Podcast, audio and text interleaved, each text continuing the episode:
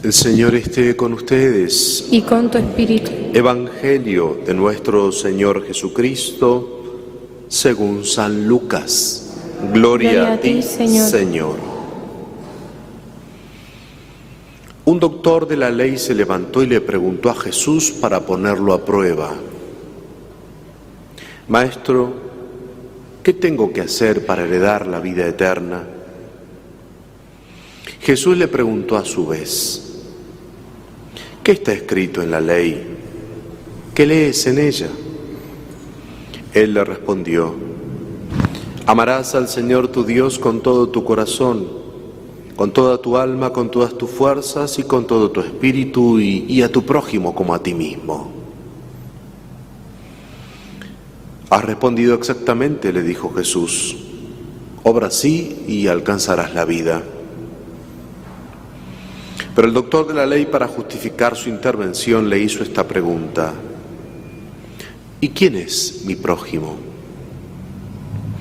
Jesús volvió a tomar la palabra y le respondió. Un hombre bajaba de Jerusalén a Jericó y cayó en manos de unos ladrones que lo despojaron de todo, lo hirieron y se fueron dejándolo medio muerto. Casualmente bajaba por el mismo camino un sacerdote. Lo vio y siguió de largo. También pasó por allí un levita. Lo vio y siguió su camino. Pero un samaritano que viajaba por allí, al pasar junto a él, lo vio y se conmovió. Entonces se acercó y vendó sus heridas cubriéndolas con aceite y vino Después lo puso sobre su propia montura, lo condujo a un albergue y se encargó de cuidarlo. Al día siguiente sacó dos denarios y se los dio al dueño del albergue diciéndole, cuídalo y lo que gaste de más te lo pagaré al volver. ¿Cuál de los tres te parece que se portó como prójimo del hombre asaltado por los ladrones? El que tuvo compasión de él, le respondió el doctor. Y Jesús le dijo, ve y procede tú de la misma manera. Palabra del Señor. Gloria a ti, Señor Jesús.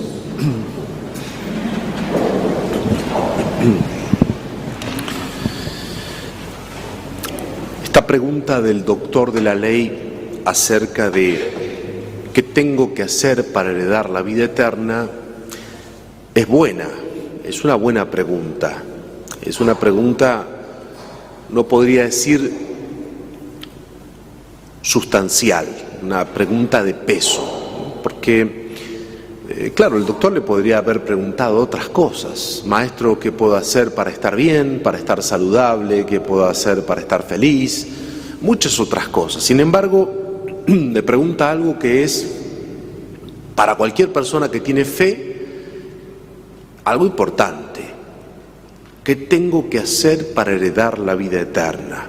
Es decir, este hombre está mostrando que primero una importante agudez en su pregunta, pero además está mostrando que es un hombre de fe, que, que espera algo después de esta vida. Y entonces Jesús le va a responder, le va a responder, o mejor dicho, va a hacer que él mismo responda a su pregunta. Porque le dice, bueno, ¿y qué dice la ley al respecto? este, este hombre cita un texto del libro del Deuteronomio, libro del Antiguo Testamento que conocían los judíos, Amarás al Señor tu Dios con todo tu corazón, tu alma, tu fuerza, tu espíritu y a tu prójimo para, como a ti mismo. Dice Jesús, bueno, obra así y tendrás la vida. O sea que la respuesta de Jesús es muy simple. Ama a Dios, ama al prójimo, pero además va a agregar algo más. Actúa como el samaritano. Esa es la respuesta de Dios, de Jesús. ¿Cómo, cómo, hago para heredar la vida eterna? Ama a Dios, ama al prójimo y actúa como el samaritano. Y entonces me detengo en esta hermosa figura del samaritano. dice eh, la parábola que, que un hombre había quedado maltrecho porque lo habían asaltado, lo habían golpeado y estaba tirado a la orilla del camino. Y pasó un sacerdote, luego un levita, que lo vieron, se dieron cuenta de que estaba en esa situación, pero pasaron de largo. Pero un samaritano, dice la parábola, cuando lo vio, se conmovió. Y no solo lo vio y se conmovió, sino que además estuvo dispuesto a ir a ayudarle, a hacer algo concreto por él. Lo vio, se conmovió, se acercó, lo curó, lo puso sobre su cabalgadura, lo llevó al hospedaje y pagó por él. Entonces, ¿qué tengo que hacer para heredar la vida eterna? Amar a Dios, amar al prójimo y actuar de esta manera. Y miren qué bien en esta parábola cómo Jesús va a explicar las actitudes que a veces nosotros tenemos. Porque frente a personas que sufren o a situaciones difíciles que se puedan vivir en una familia, en una comunidad, en la sociedad, todos tenemos la capacidad de verlo, de darnos cuenta que eso está ocurriendo. Dice, hay, hay personas que sufren, hay personas que no tienen para comer, hay personas que no tienen trabajo, hay personas que o sea, que tienen problemas familiares y nadie los ayuda.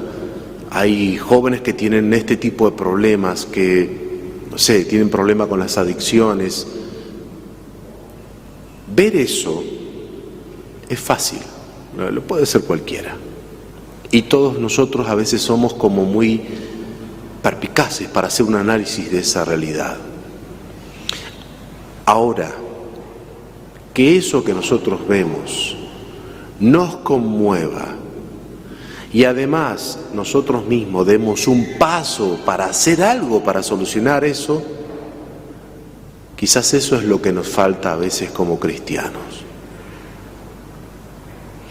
Ver la realidad, juzgar la realidad, darnos cuenta de lo que pasa, ser críticos y, generalmente echarle la culpa a otro o decir yo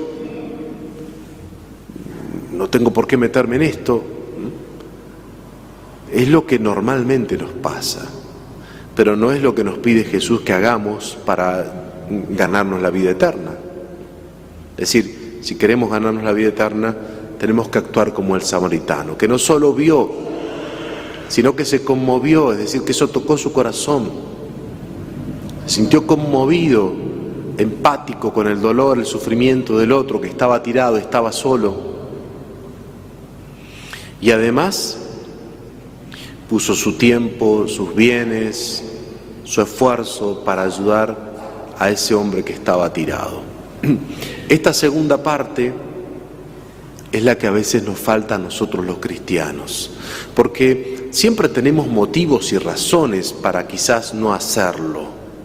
Vemos a alguien que sufre y uno dice, bueno, pero este es medio atorrantón, este, este y, y siempre vamos buscando el pelo ahí en la leche para quizás no hacer, no comprometernos, no hacer lo que podríamos hacer.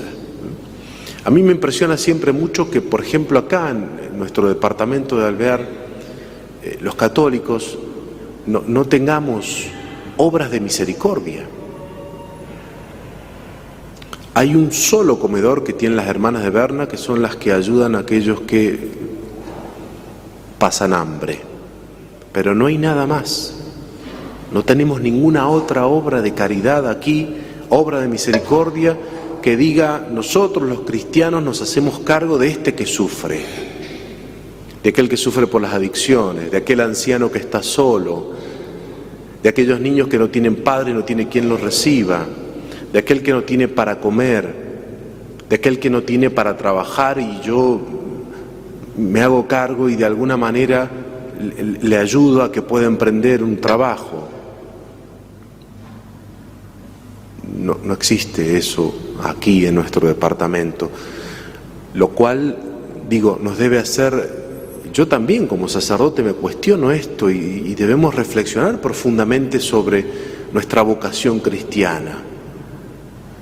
Porque para llegar al cielo, para ganar una vida eterna, no, no es solamente darnos cuenta de todas las cosas que están mal. E, eso lo hace cualquiera. Nosotros estamos llamados a conmovernos frente a esa realidad,